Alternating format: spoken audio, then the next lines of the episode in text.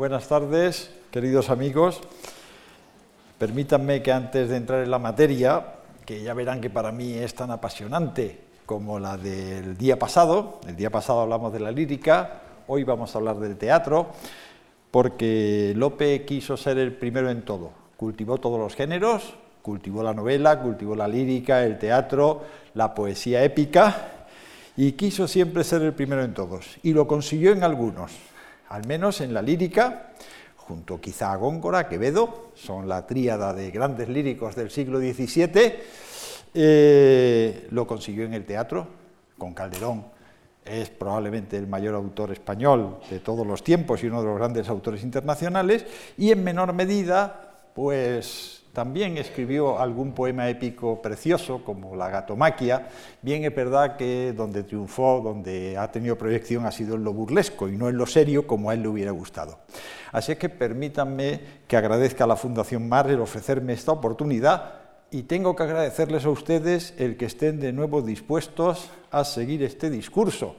Además, hoy tienen ustedes particular mérito porque el tiempo no invitaba a salir de casa. Han tenido ustedes que abandonar su zona de confort, como dicen ahora, y lanzarse a la aventura en medio de la ventisca para llegar aquí a hablar de Lope. Bueno, la verdad es que ya, ya somos en cierta medida especialistas en Lope. Un Lope que, como saben ustedes, está de actualidad en los últimos tiempos. Ayer en la contra del país aparecía precisamente una noticia eh, ampliamente desarrollada de la compra de una parte de esos materiales de los que hablamos el día pasado. Recordarán ustedes que les hablé de cómo, de cómo conocemos muy bien la vida de Lope porque hemos tenido acceso desde el siglo XIX al epistolario. Bueno, pues justamente antes de ayer la Biblioteca Nacional hizo público que había adquirido una colección de esas cartas. Las cartas esas ya las conocíamos, ahora lo que tenemos son los originales, los autógrafos, los autógrafos de Lope. Fueron unas cartas que ya en 1860 y poco eh, consultó aquel farmacéutico del que les hablé el día pasado que tuvo tan mala suerte que le tocó la lotería, ¿eh? Cayetano Alberto de la Barrera, y consultó toda esa, todas esas cartas y con eso pues construyó una nueva biografía, una nueva biografía de Lope. Bueno, como empezamos hace unos días hablando de la extraordinaria, incluso de la monstruosa, asombrosa fertilidad de Lope de Vega. En el campo del teatro, esa fertilidad de López se convirtió en un auténtico mito. Un auténtico mito que el propio Lope alimentó, ofreciendo a lo largo de su vida cifras fantásticas e irreales sobre su producción. Él fue diciendo cuántas obras había escrito. Y ahí tienen ustedes algunas de las cifras que nos ofrece Lope. A finales de 1603, para que ustedes se sitúen claramente, en esa fecha Lope tenía recién cumplidos 41 años. Dice que había compuesto 230 comedias y después hace una lista, pero en la lista ya no salen 230, salen 217. Había aumentado un poquito las comedias que, había efectivamente compuesto. En 1609, en el arte de nuevo hacer comedias, dice que ha compuesto 483 comedias. Más tarde, en una nueva edición del Peregrino en su patria, ¿eh?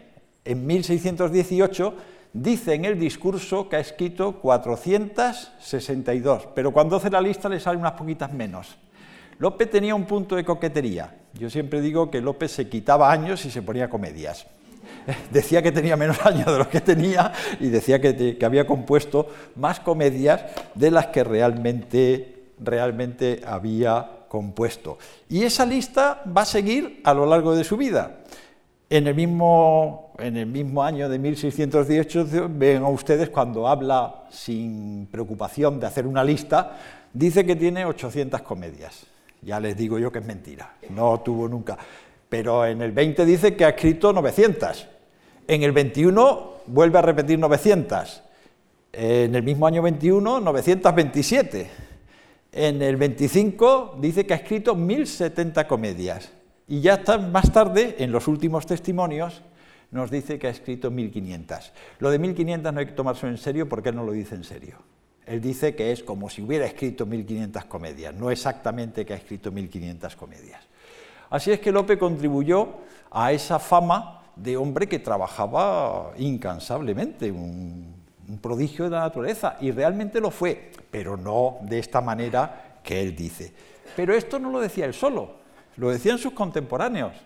Les he preparado una lista de lo que he averiguado, hemos averiguado entre, ah, esto es una cadena de, críticos y de eruditos que han estado ocupados en estos asuntos, y vean ustedes lo que dicen sus contemporáneos. Francisco Pacheco, el suegro de Velázquez, que era pintor, pero también era un humanista, escribe un libro de verdaderos retratos, escribe un retrato de Lope y hace un comentario sobre lo que significa Lope en nuestra cultura y le atribuye 500 comedias en 1609 más o menos lo que el propio autor decía que había compuesto. Uno de sus editores, en este caso portugués, repite el número de 1500.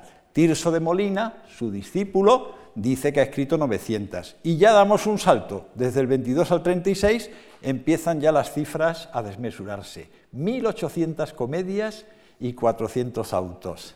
Todo esto está en un libro de homenaje póstumo, una vez muerto, el mismo año, el año siguiente al que muere, se publica uno de los que participan dice 1800, otro ya lo lleva más lejos y dice que 2000 comedias, otro dice 1700 y nos encontramos con un estudioso francés que habla muy mal de Lope y que dice que ha escrito mucho, 300.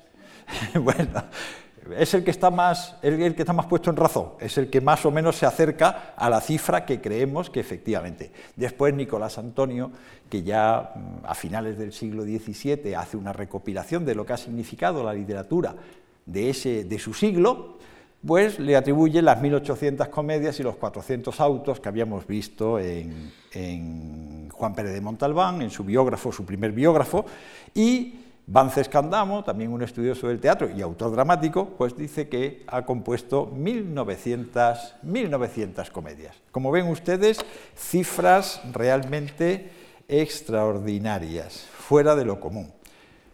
Hoy no conservamos tantas comedias de Lope. Hoy conservamos aproximadamente unas 400 comedias, 400 comedias atribuidas pero no todas las comedias que consideramos atribuidas deben de ser de Lope. Tenemos muchas dudas al respecto. Así es que finalmente parece que la cifra que estamos barajando es que conservamos de Lope unas 320 comedias que podemos asegurar con un grado de fiabilidad grande que son efectivamente, efectivamente del poeta. Y si hacemos el cálculo, si tenemos en cuenta que en 1618 Lope hizo una lista de sus comedias que alcanzan hasta las 443, 443 títulos, y al final de su vida todavía siguió componiendo, podemos calcular que una cifra no inverosímil serían unas 500, 500 comedias. 500 comedias, para que nos hagamos cargo, todas las comedias de Lope están escritas en verso, todas las comedias españolas del siglo II están escritas en verso, 500 comedias son 1.500.000 versos. Se dice así muy pronto, pero, pero, realmente es muy difícil hacerse cargo de lo que, eso, lo que eso significa. Lo que quiere decir, claro, Lope dedicó toda su vida al teatro. Estuvo más de 50 años escribiendo para los escenarios, a razón de unas ocho o diez comedias anuales. Pero además, como hubo algunos periodos en que cerraron los teatros, en cuanto cerraban los teatros, López dejaba de escribir comedias, porque simplemente no se las compraban, no cobraba y el esfuerzo no tenía ningún sentido, no tenía público. Eso quiere decir que hubo años en que Lope tuvo que escribir 14, 16, quizá 20 comedias. Estamos hablando, en total, de escribir cada año entre 30 y 50 mil versos dramáticos, que además no solamente componía, no solamente creaba, sino que escribía materialmente. Y lo escribía, como es lógico, por partida doble o múltiple. Primero escribió un borrador y después, naturalmente, sacaba una copia en limpio.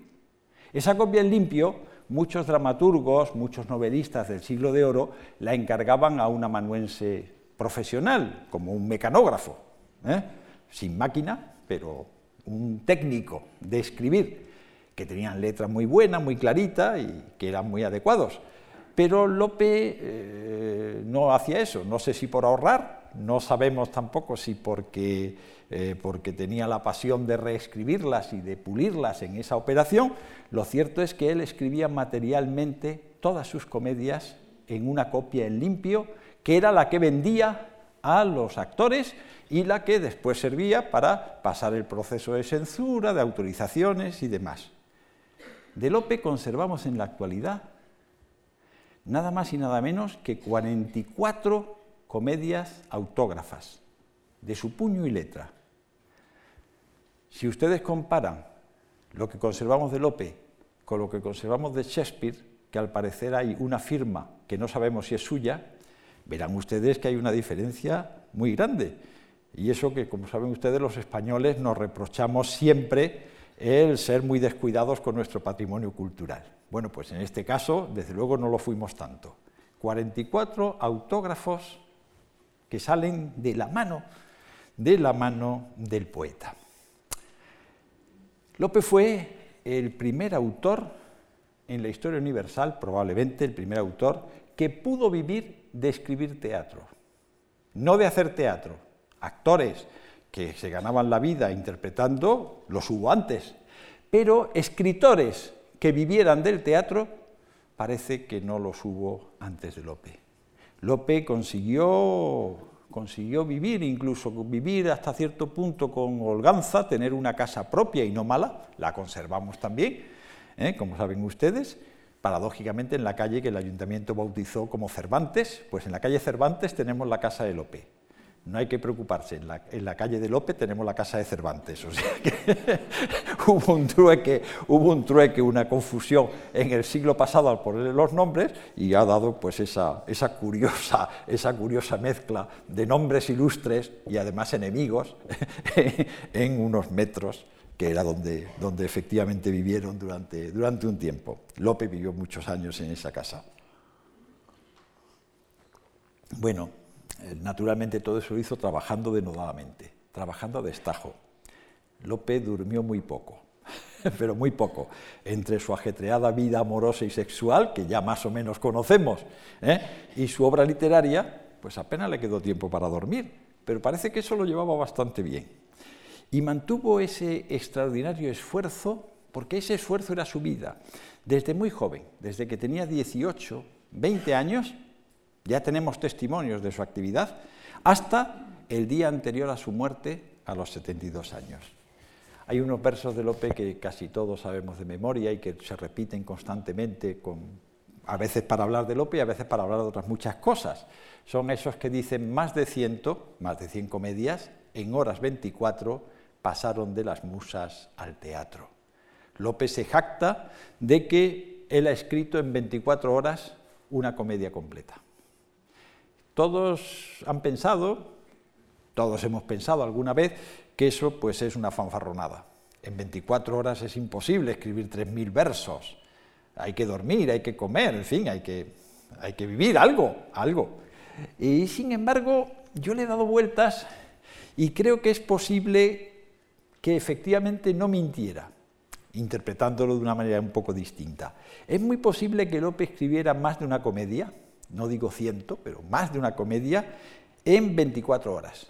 No seguidas, sino en varias, en varias sesiones. Es decir, por ejemplo, tres días a razón de ocho horas diarias trabajando en el texto dramático.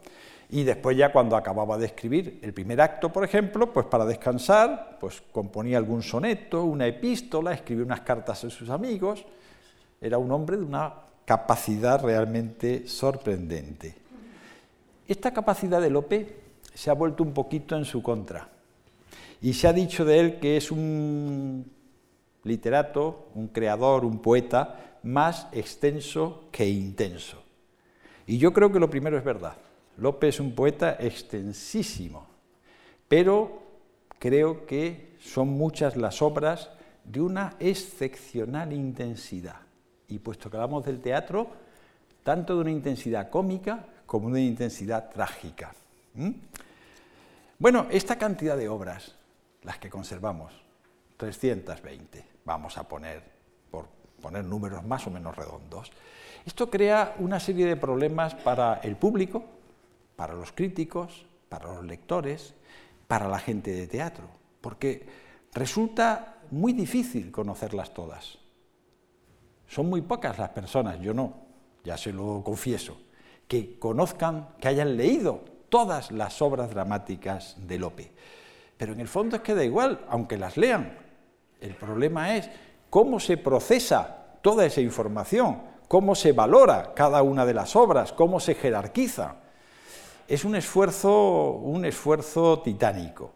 Y claro, lo que ocurre siempre cuando un autor tiene una obra tan extensa es que al final los críticos, los editores, los lectores, los representantes, pues han seleccionado, hemos seleccionado una docena de piezas y en el fondo hemos olvidado, incluso hemos despreciado todas, todas las demás. con esto yo no censuro ni a los críticos, ni a los lectores, ni a nadie porque no hay manera de, hacerse cargo de lo que significa pues, pues un millón de versos. Eh, tenemos que operar con algunas muestras y naturalmente yo que dispongo ya de unos cuarenta y pocos minutos para exponer nada más y nada menos que la trayectoria cómica de Lope, pues tengo que ceñirme a dos o tres títulos, porque si no sería realmente imposible. Tenemos que tener en cuenta cómo concebían la creación dramática en el siglo XVII los, los autores, pero también los lectores, también los espectadores, distinguían fundamentalmente dos tipos de obras dramáticas. Las comedias trágicas, valga la paradoja, se llamaba todo comedias, las comedias trágicas a las que también llamaban comedias historiales o comedias sucedidas porque su asunto se basaba en lo que se suponía que era la historia, hechos realmente acontecidos y sobre eso se recreaba. Y casi siempre, o siempre, tenían un carácter trágico, trascendente. Y por otro lado, las comedias cómicas, valga la redundancia, o sea, las comedias cómicas a las que llamaban comedias amatorias, también llamaban comedias imaginadas, porque no se basaban en hechos que se suponían reales, sino en la imaginación y la fantasía del poeta. Y todos los dramaturgos del siglo de oro, y esto es un fenómeno peculiar y no común, todos los dramaturgos del siglo de oro fueron a un tiempo poetas trágicos y poetas cómicos. Todos cultivaron los dos géneros y además los cultivaron prácticamente eh, a partes iguales. Casi el mismo número de comedias trágicas y de comedias cómicas. Lope es un gran autor trágico. Lope es uno de los mayores poetas trágicos de la historia universal. Y con Calderón es el mayor trágico de nuestra historia literaria. Y sin embargo, Lope estaba convencido de que era un autor cómico. Hay una frase famosa en, el prólogo de una novela que dedicó a la última de sus amantes, con la que ya tenemos casi intimidad, Marta de Nevares, que era muy aficionada a la literatura, que le animó a escribir comedias al modo de Cervantes, y escribió unas una, perdón, novelas al modo de Cervantes y escribió unas novelas preciosas que hoy conocemos con el título de Novelas a la señora Marcia Leonarda, que es el seudónimo de, en ese momento, de Marta de Nevares. Y en el prólogo de una de ellas, eh, titula Prudente Venganza, una novela trágica, ¿eh? dice Lope. Ah, no, aquí me he equivocado. Mm, retrocedo. Ahí la tengo. Le dice a, su enamorada, no sirvo sin gusto a vuestra merced en esto, sino que es diferente estudio de mi natural inclinación, y más en esta novela que tengo de ser por fuerza trágico, cosa más adversa a quien como yo tiene tan cerca a Júpiter. ¿Mm? Él se consideraba un hombre jovial y en consecuencia pues dice, pues lo trágico no, me, no, no es lo mío. Yo estoy convencido de que se engañaba. Su natural inclinación era doble, Lope expresó de una manera muy personal, muy intensa, muy auténtica el sentimiento trágico de la vida. Y hay una serie de obras, voy a citarles algunas, hay muchas más, que a mí me parecen particularmente emotivas, emocionantes, desde la perspectiva trágica, como El Marqués de Mantua, que es de la primera etapa, de cuando era relativamente joven, Peribáñez y el comendador de Ocaña, que conocemos todos, El mayordomo, la duquesa Amalfi, que es una tragedia olvidada y sumamente interesante, El bastardo Mudarra, El caballero de Olmedo, que todos la tenemos en la memoria, y sobre todo El castigo sin venganza, que es una de las tragedias más emocionantes que yo he leído. Y no quiero resultar jactancioso, pero yo he leído algunas tragedias. Esta tragedia es la más emocionante que yo he leído. Pero junto a esta dimensión trágica, la mitad de sus obras pertenecen al género de las comedias amatorias, a las historias de amores, sin trascendencia social, donde los personajes se representan a sí mismos, no representan a la colectividad, no son reyes, no son caudillos, no son profetas, sino que son gente común y corriente, cuya única lucha es por la felicidad, no por los destinos colectivos y donde todo tiene un fondo risueño y grato y un final feliz. Dijo un ilustre crítico norteamericano que el género de la comedia es el género primaveral por excelencia. Efectivamente, es el género que busca el amor y que acaba, como saben ustedes, casi siempre, cuando no acaban así lo señalan muy claramente, en boda. Cuando ya se casan empieza la tragedia, pero ese es otro capítulo, ¿eh? eso, eso es otra historia. Bueno, estas comedias cómicas de Lope gozaron de una especial atención eh, casi prácticamente exclusiva. El interés fundamentalmente hasta el siglo XIX eh, se centró en las comedias cómicas y se olvidaron las comedias trágicas, las comedias historiales. Pero a mediados del siglo XIX por efecto del romanticismo, de la crítica alemana, que puso mucho énfasis en el Volksgate, en el espíritu nacional, en el espíritu del pueblo, y centró la atención, centró la atención precisamente en las eh, comedias, digamos, historiales, en las piezas trágicas. Y como saben ustedes, eso ha triunfado de tal manera que hoy, si a una persona culta se le pregunta cuáles son las obras dramáticas de Lope, probablemente nos cite tres o cuatro títulos. Fuente Vejuna, una comedia historial y trágica, Peribáñez y el comendador de Ocaña, El caballero de Olmedo, todo piezas de trágico. Los manuales comentan el teatro de Lope y del siglo de oro como si solamente existiera ese tipo de comedias. Y lo cierto es que no es así. Es curioso. En el mundo del teatro, en cambio, las comedias siempre tienen una presencia muy fuerte.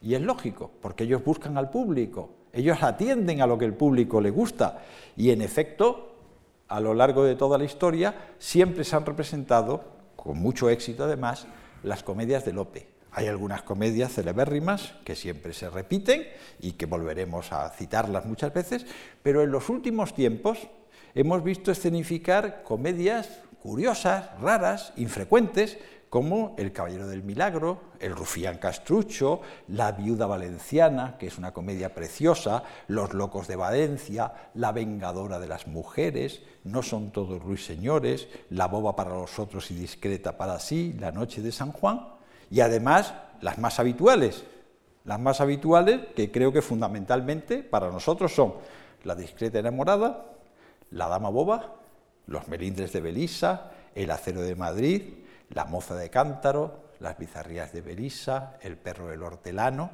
Esto se representa constantemente. Bueno, para analizar el conjunto de las comedias cómicas de Lope, que es a lo que vamos a dedicar hoy nuestra atención, pues nos encontramos con el problema de la extensión. Son 160, 170 piezas, pero tenemos una ventaja una ventaja con la que no contaban los estudiosos del siglo XIX, no contaban los estudiosos del siglo XX hasta 1940, y es el trabajo de dos investigadores norteamericanos.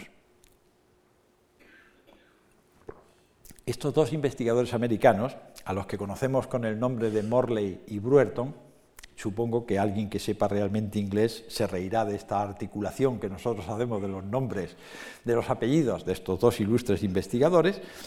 eh, consiguieron algo prodigioso, realmente magnífico y que ha dado mucho juego, que fue ordenar cronológicamente las obras, las obras de Lope. Y para eso se basaron, por un lado, en aquellas obras, que son bastantes, no todas, son minoría, pero son bastantes, que tienen fecha, hay un documento que atestigua su fecha, y lo que hicieron fue comparar las formas métricas, el uso de las redondillas, de los romances, de los sonetos, ¿eh? para ver las que no tienen fecha, dónde se podían ubicar. Y efectivamente, por medio de ese trabajo estadístico, consiguieron establecer la cronología de la obra de Lope de Vega. Más tarde hemos descubierto nuevos testimonios, nuevos documentos de, sobre esas comedias y resulta que efectivamente llevaban razón. Su hipótesis es enteramente válida. Gracias a ellos hemos podido establecer, digamos, segmentar, hemos podido ordenar la obra de Lope y la hemos organizado, la hemos organizado en tres etapas. Mm, esas tres etapas evidentemente no existen en la realidad. Es decir, las tres etapas en que dividimos la obra de Lope es una ficción metodológica, pero es una ficción que nos permite manejarnos, que nos permite entender un continuo, unas constantes y unos cambios que se pueden observar con razonable claridad. Ahora tenemos, digamos, agrupamos la obra de Lope en tres momentos, en tres momentos. Y hubo una profesora argentina, Frida Weber de Curlat, que eh, reconoció primero dos etapas de Lope y les puso unos nombres que han tenido mucho éxito. Habló del Lope pre-Lope y del Lope Lope. Así es que ya saben ustedes, ya teníamos Lope pre-Lope, el primero, ¿no? el, juvenil, ¿eh? y Lope Lope, el de madurez. Pero enseguida vinieron otros estudiosos, compañeros nuestros, eh, Juan Manuel Rozas, Víctor Dixon, que añadieron la tercera etapa y le llamaron Lope post-Lope. Así es que ya tenemos Lope pre-Lope, Lope Lope, Lope post-Lope. Lo cierto es que esto es muy pegadizo y todo el mundo se acuerda con mucha facilidad. Sin embargo, a mí no me convence. Y no me convencen porque se supone, porque en realidad suponen que hay un momento del arte de Lope de Vega que efectivamente es eh, más importante. Y ahí yo discrepo. Yo creo que tan Lope Lope es el primero como el último, como el del medio. Porque lo característico de Lope, y esto es muy importante, es el constante cambio. Lope va cambiando, cambiando permanentemente. Y va cambiando en función, esencialmente, de las circunstancias sociales, de lo que le pide su público, del desgaste que sufre, que sufre eh, la propia recepción de la comedia. Hay cosas que hacen gracia en un momento, pero si las repites mucho, dejan de hacer gracia. Por lo tanto, hay que, hay que cambiar, hay que ensayar nuevas fórmulas. Y para establecer esa división, esa posible división, pues vamos a contar con una serie de hechos importantes y relevantes. Yo he señalado ahí lo que podría separar la primera etapa de la segunda. Ya ven ustedes, son una serie de hechos importantes. En noviembre de 1597 se cierran los teatros. Se cierran los teatros porque muere la hija de Felipe II y Felipe II, que ya es viejecito, pues eh, cierra los teatros. Eh, poco después muere Felipe II, los teatros siguen cerrados. Se vuelven a abrir, porque era necesario abrirlos, cuando se casa su hijo Felipe III. En el verano de 1603 se publican por primera vez dos tomos de las obras de Lope, Curiosamente, es la misma fecha en que se publican las obras de Shakespeare en Inglaterra. Era público que iba al teatro, pero que ya a estas alturas le interesa, quiere conocer, quiere tener las obras en su casa, tanto en Inglaterra como en España. Así es que se publican seis comedias y después se publica una obra fundamental, una colección de doce comedias, un tomo de doce comedias tituladas comedias del famoso poeta Lope de Vega, que aparecen en Zaragoza sin permiso del autor y que crean una serie de problemas porque el autor protesta por este abuso de, este abuso de confianza, porque no le pagan derechos de autor, claro está, y, pero aquí tenemos una serie de hechos que determinan un cambio. Hay, hay un parón, hay una reconsideración de sus obras y la publicación. Y tenemos otro, otro otro hito. Ese hito se produce más o menos entre 1618 y 1623, justamente en el momento en que empieza a reinar Felipe IV. Se produce el triunfo de un nuevo teatro ya de aparato, teatro cortesano, y aparece también, vean ustedes, una fecha muy temprana, Calderón de la Barca, que tiene solo 23 años, pero que ya estrena en Palacio y que tiene un enorme éxito y que va a determinar él y sus compañeros de generación el que el último Lope eh, se ponga las pilas, porque le han salido unos rivales de muchísima, de muchísima importancia y trascendencia. Bueno, pues si atendemos a esto, podemos fijar tres etapas. Y reduciéndonos al mundo cómico, vamos a hablar de una primera etapa a la que le llamaremos una etapa de la sal gorda. Una etapa de la sal gorda eh, que las fechas podrían ser desde 1593, El Caballero del Milagro, que es una de las primeras comedias, hasta 1604, por ejemplo. Esa es un margen. Y ven ustedes las características de este teatro. Este teatro se desarrolla en la etapa de Felipe II. Reina Felipe II, muere en 1598. Ya saben ustedes que Felipe II tiene una fama de, eh, de persona severa, tiene una fama de un hombre cerrado, eh, tiene fama de ser un gobernante opresivo. Esto parece ser que es simplemente una leyenda negra. Eh, no fue así Felipe II. Felipe II durante su juventud fue muy aficionado al teatro, después lo dejó, después ya no se interesó por el teatro. Saben ustedes que Felipe II fue un rey eh, bibliófilo, un apasionado de los libros, junto a una biblioteca espléndida, ¿eh? fue un rey antófilo, amante de las flores, interesado por la botánica, y en el teatro nunca jamás, en el siglo XVII, en el siglo XVI, en el siglo XVII, en el siglo XVIII, se gozó de tanta libertad. Incluso iría más lejos, de libertinaje.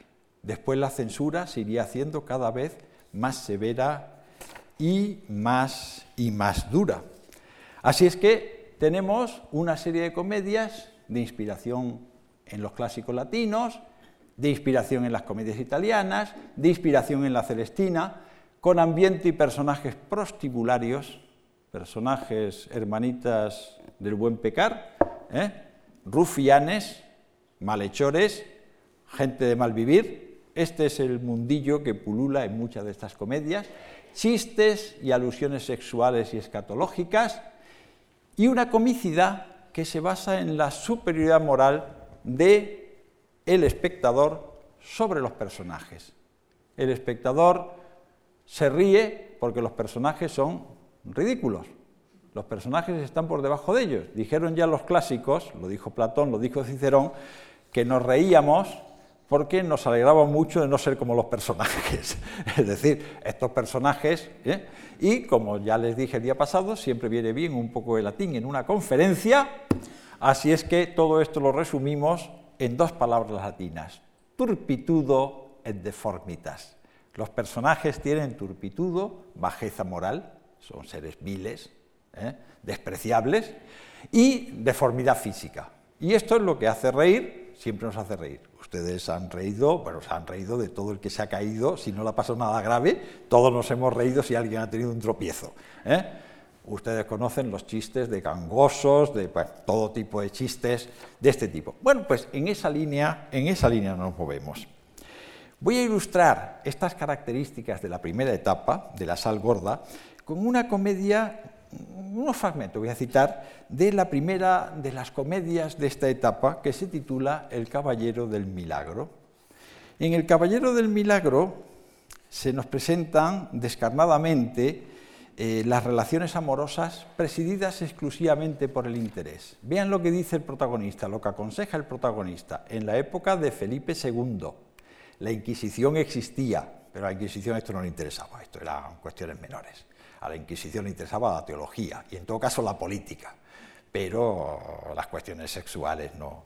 Bueno, pues vean lo que recomienda este personaje, este protagonista, que es un rufián. Dice, y lo que Luzmán desea es mujer mayor y fea, más rica y noble mujer, que mi intención es pelar mujeres de este Jaez. En esta comedia las damas se ofrecen con pasmosa facilidad al primero que encuentra. Estamos, la acción se desarrolla en ese gran burdel que era la Roma del 500. Pero no solamente la gente vil, los matrimonios nobles y de buena posición han llegado, digamos, a un acuerdo pacífico para no interferirse en sus relaciones sexuales y sus amores con terceros. En esta comedia, Isabela, dama de alto copete y rica, habla con su amante Luzmán de otra muchacha, de Beatriz, moza también relacionada con Guzmán, también se va a la cama con Guzmán, pero que al mismo tiempo es pretendida y alcanzada por Patricio, que es el marido de Isabela. Estamos, por lo tanto, con lo que podríamos llamar un menage à quatre, ¿eh? un lío entre cuatro. ¿eh? Y vean ustedes lo que, lo que dice Isabela. Dice, como yo te tengo a ti, doyle esta licencia a él, que no estoy celosa de él porque él no lo esté de mí. Vamos a llevar las cosas pacíficamente y en orden. Poco antes se ha bromeado con la cortedad de vista y la impotencia senil del marido.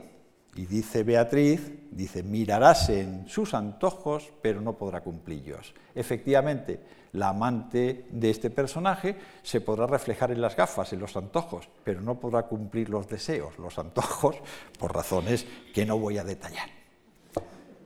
La promiscuidad, la despreocupación, la naturalidad y el desapasionamiento con que saluda el texto tiene muy poco que ver con una idea que todos tenemos del teatro español, donde parece que el honor es sagrado y que no se puede hablar de sexo en modo alguno.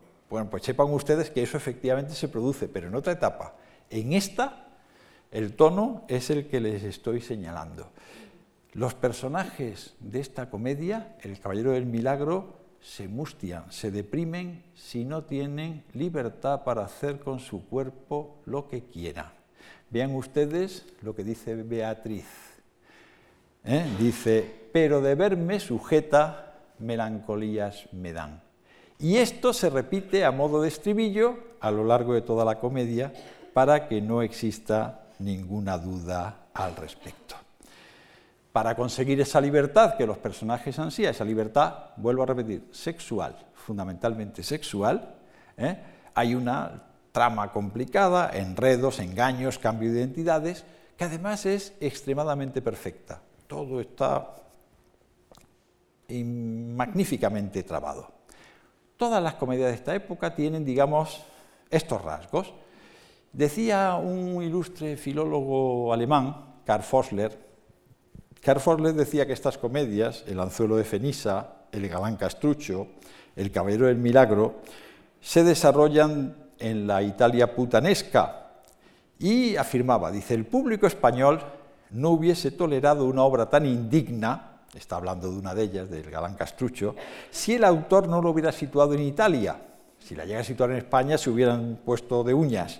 Dice el estudioso alemán que en un libro que es muy bueno, eh, un fino análisis de Lope, dice que Italia es el país de la burla y de la propia humillación si el alcahuete Castrucho hubiera aparecido como español, la cosa hubiera cambiado. No lleva razón, porque hay muchas comedias de ambiente español herederas de la Celestina. En la Celestina tenemos ese mismo mundo, o sea que no es nuevo. Un compañero nuestro ya no las analizó con mucho cuidado y señaló como, por ejemplo, El amante agradecido, que es una comedia de esta época, se desarrolla entre Zaragoza y Sevilla, dos grandes ciudades donde la vida prostibularia pues, florecía, como no quieran ustedes saber. Eh, o La ingrata vengada, que se desarrolla en Madrid, o La bella malmaridada, también en Madrid, o Los amantes sin amor en Valladolid, o La francesilla, que empieza en Lyon pero acaba en Madrid. Todas estas comedias, digamos, hablan con desparpajo, con poca, vergüenza de la sexualidad.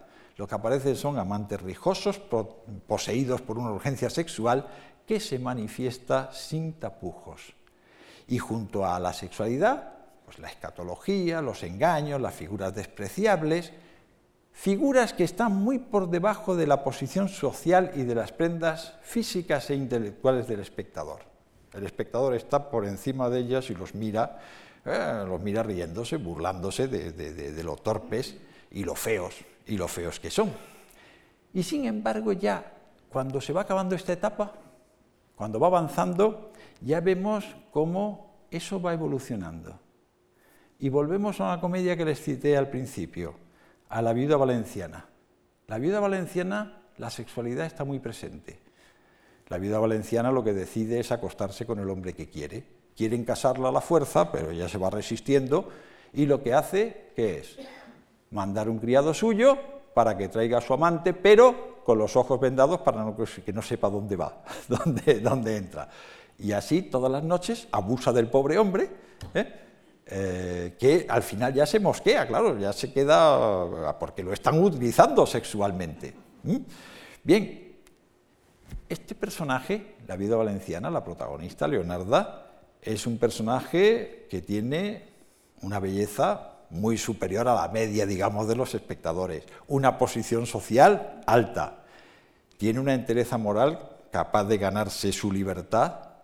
Es un personaje que naturalmente los espectadores reconocemos como por encima de nosotros y sin embargo sus peripecias, la situación nos hace reír. Pero estamos ya apuntando hacia un nuevo sentido de la comicidad, que no se basa en burlarse del torpe, del tosco, del, del, tullido, del que no tiene recursos, sino de las contradicciones, los vaivenes sentimentales de ese personaje. Con esto casi estamos acabando la etapa de la sal gorda y entramos en una segunda etapa.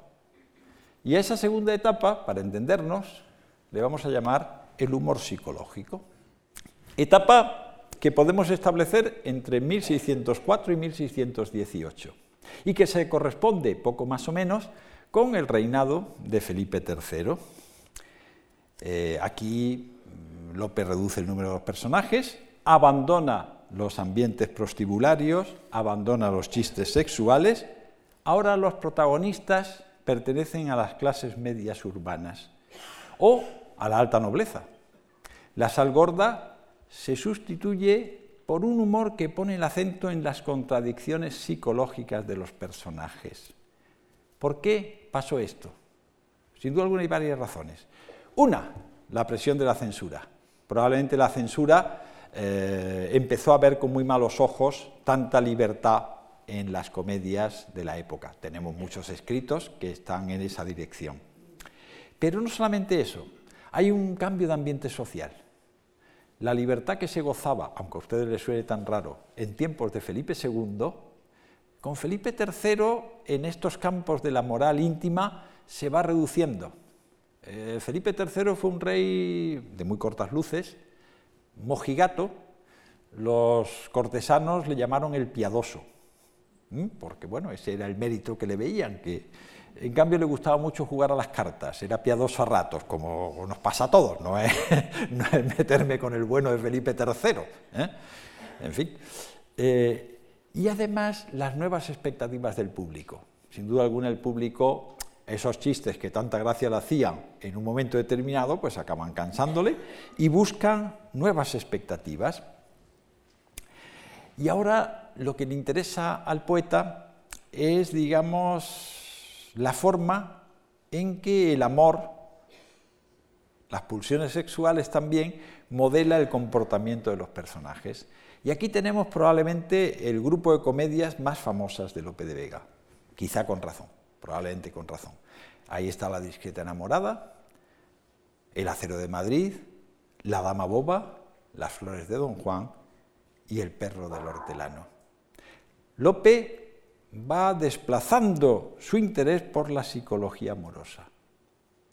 Ahora los protagonistas, y especialmente las protagonistas, van a ser objeto de un encariñado análisis, de una observación prendada, enamorada en cierta medida de ellas. El poeta y su público lo que hacen es ver cómo reaccionan, cómo luchan con el amor y el deseo, cómo las pulsiones sexuales se apoderan de ellos, de los personajes, cómo hacen un esfuerzo por refrenarlas, por dominarlas y cómo finalmente sucumben, sucumben a estas pasiones. El ejemplo paradigmático de este tipo de comedias, lo conocen ustedes bien, es El perro del hortelano. Lo conocemos porque eh, muchos lo conocemos a través de la lectura, a través de la representación. La Compañía Nacional de Teatro Clásico creo que vuelve a reponerlo dentro de unos días, o sea que pueden ustedes ir, ir a verlo.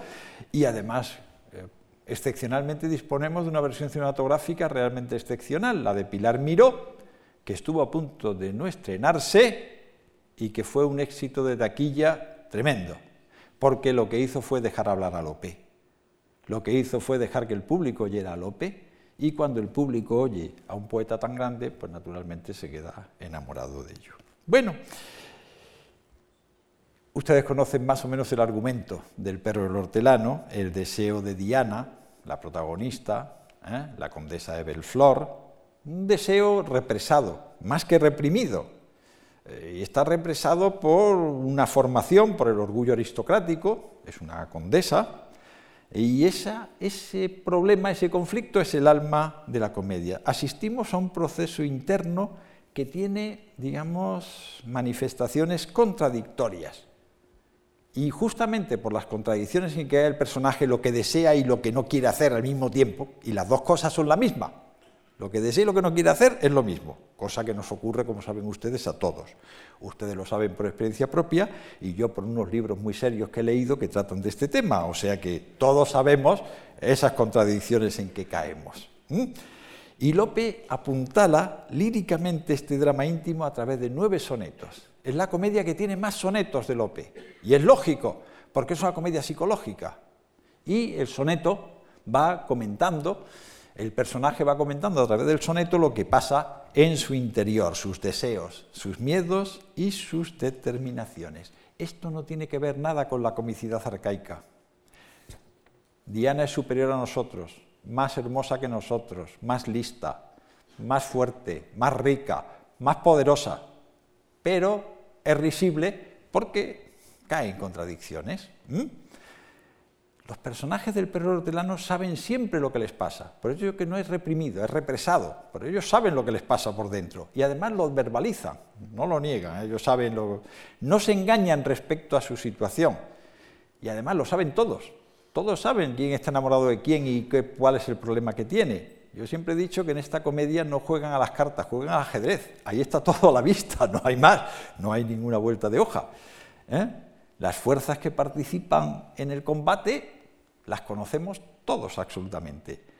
Diana, como saben ustedes, se enamora de su secretario, pero naturalmente no puede ceder ese amor, porque ella es una noble y el otro es un villano. Pero cuando su secretario se enamora de otra, a Diana se le remueven las entrañas y al contemplar los amores ajenos se sale de sus casillas y en su autoanálisis se percata de que su erotismo es un erotismo perverso, es un erotismo de reacción, ella reacciona cuando ve a los otros, si no se queda, tan, se queda fría, ¿eh? es una forma de envidia. Tenemos aquí unos versos, dice, la envidia, bien sé yo que ha de quedarme, que si la suelen dar bienes ajenos, bien tengo de que pueda lamentarme. Amar por ver amar, envidia ha sido. Ella sabe que lo que está haciendo no es muy noble, pero al mismo tiempo es inevitable, inevitable. La acción está precedida por la autoconciencia. Y solamente hay un momento son los versos que siguen en que la duquesa, la condesa, perdón, la condesa de, de Belflor, eh, digamos, eh, se contradice y dice algo que es mentira. Cuando le advierten, ten cuidado con lo que haces, que lo va a saber todo el mundo y va a ser un conflicto. Y dice, yo sé de mi condición y sé que estará en mi mano cómo amar, aborrecer. Yo soy dueña de mi destino y a mí no me van a imponer nadie nada. Pero su criada Narda le contesta los dos versos que tiene al fin. Quien tiene tanto poder pasa el término de humano. Todos los humanos estamos.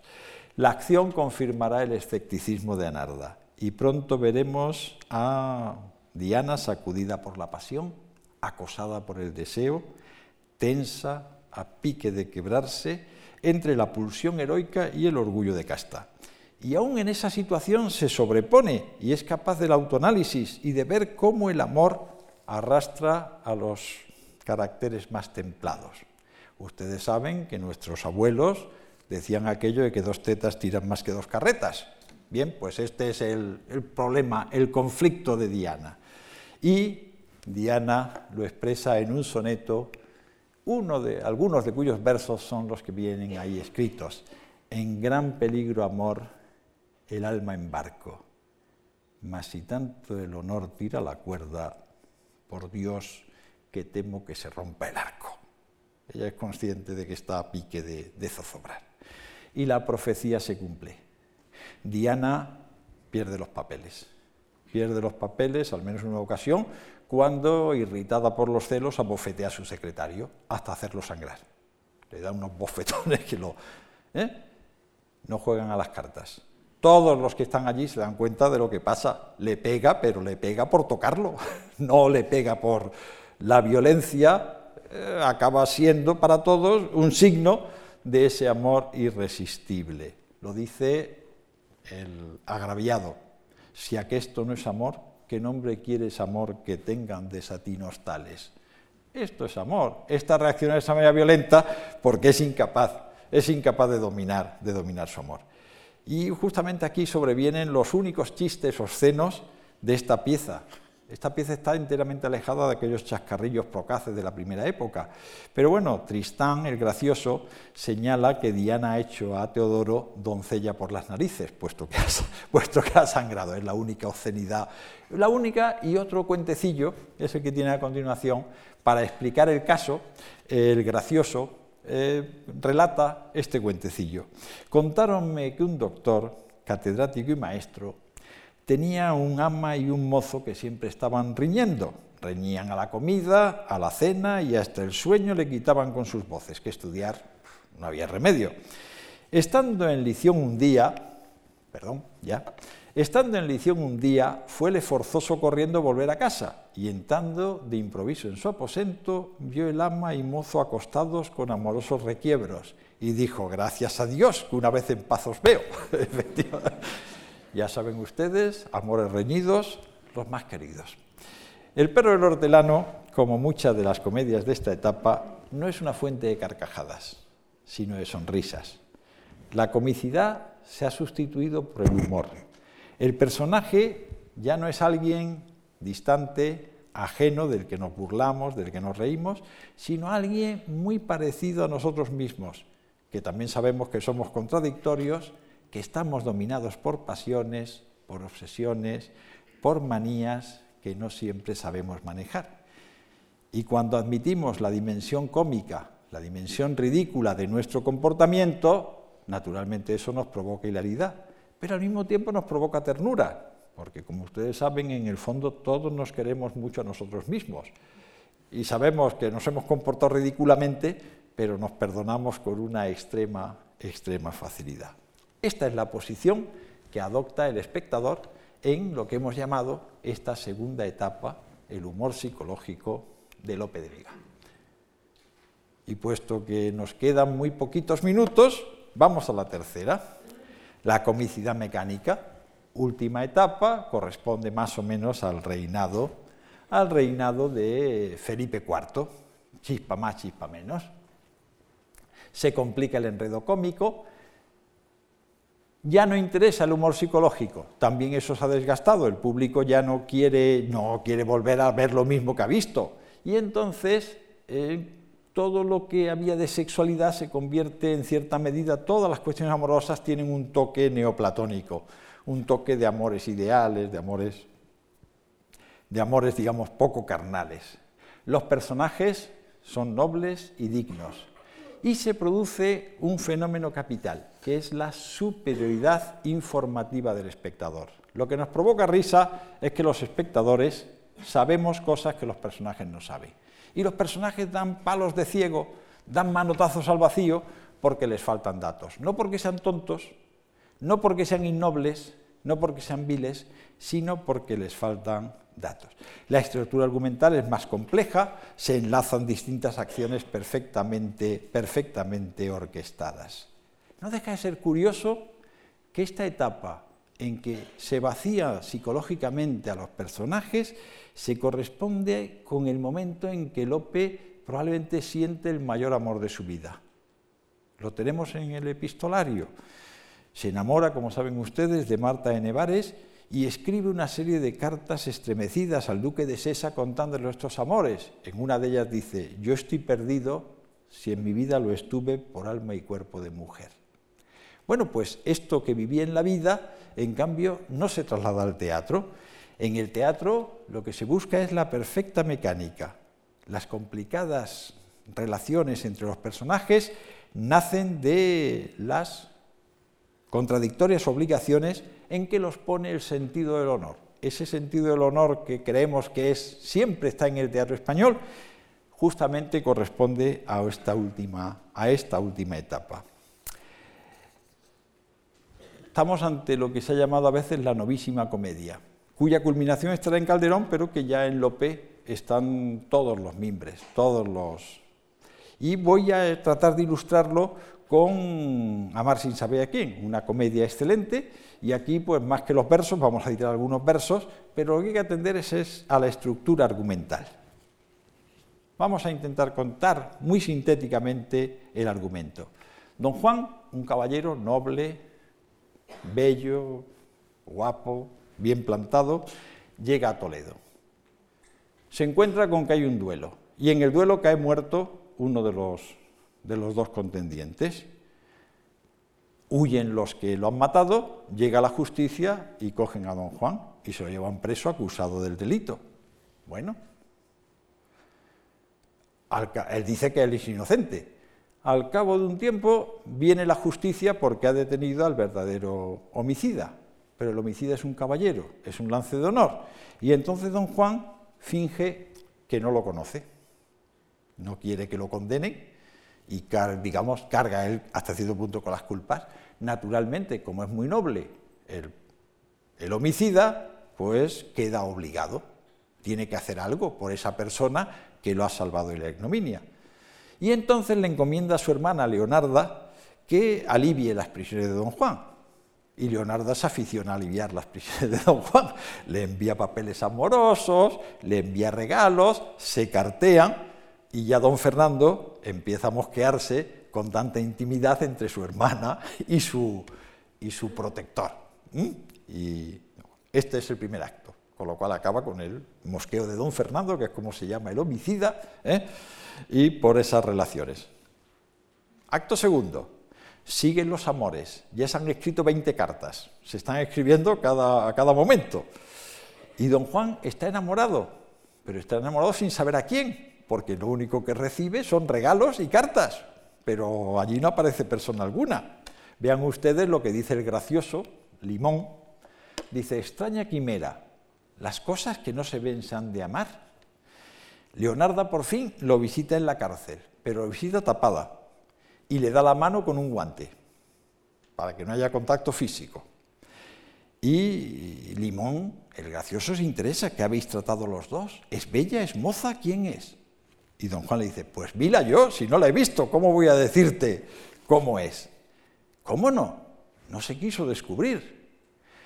Don Juan sale de la cárcel, ¿eh? libertad condicional, como saben ustedes, tercer grado, tiene que volver para dormir en la cárcel, gracias a las influencias de un amigo, don Luis, que era el que lo iba a recibir en Toledo.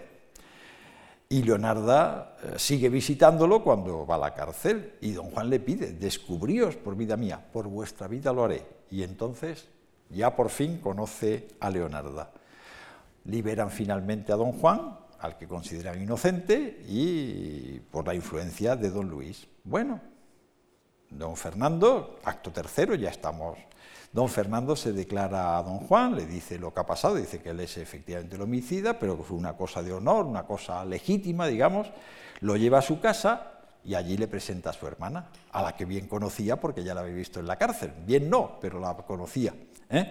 Y don Fernando se ve obligado a recomendar a su hermana que lo trate bien. Sigue todavía con la historia. Le dice Fernando, les paso el texto. Sí, ahí lo tenemos. Fernando. Hermana, este caballero es el que estuvo en prisión. Ya sabes la obligación. Librarle está, libre está. Servirle quiero. Háblale. Muéstrate humana. La vida le debo. Y Leonarda, naturalmente con un punto de en todo le serviré. Claro y tanto.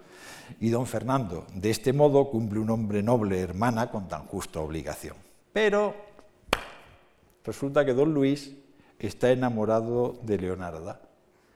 Como no sabe las relaciones que existen entre Leonarda y don Juan, le pide a don Juan que actúe como tercero, puesto que tiene amistad e influencia en la casa, y don Juan se ve obligado a favorecer los amores de su amigo y protector, pero claro, a costa de los suyos.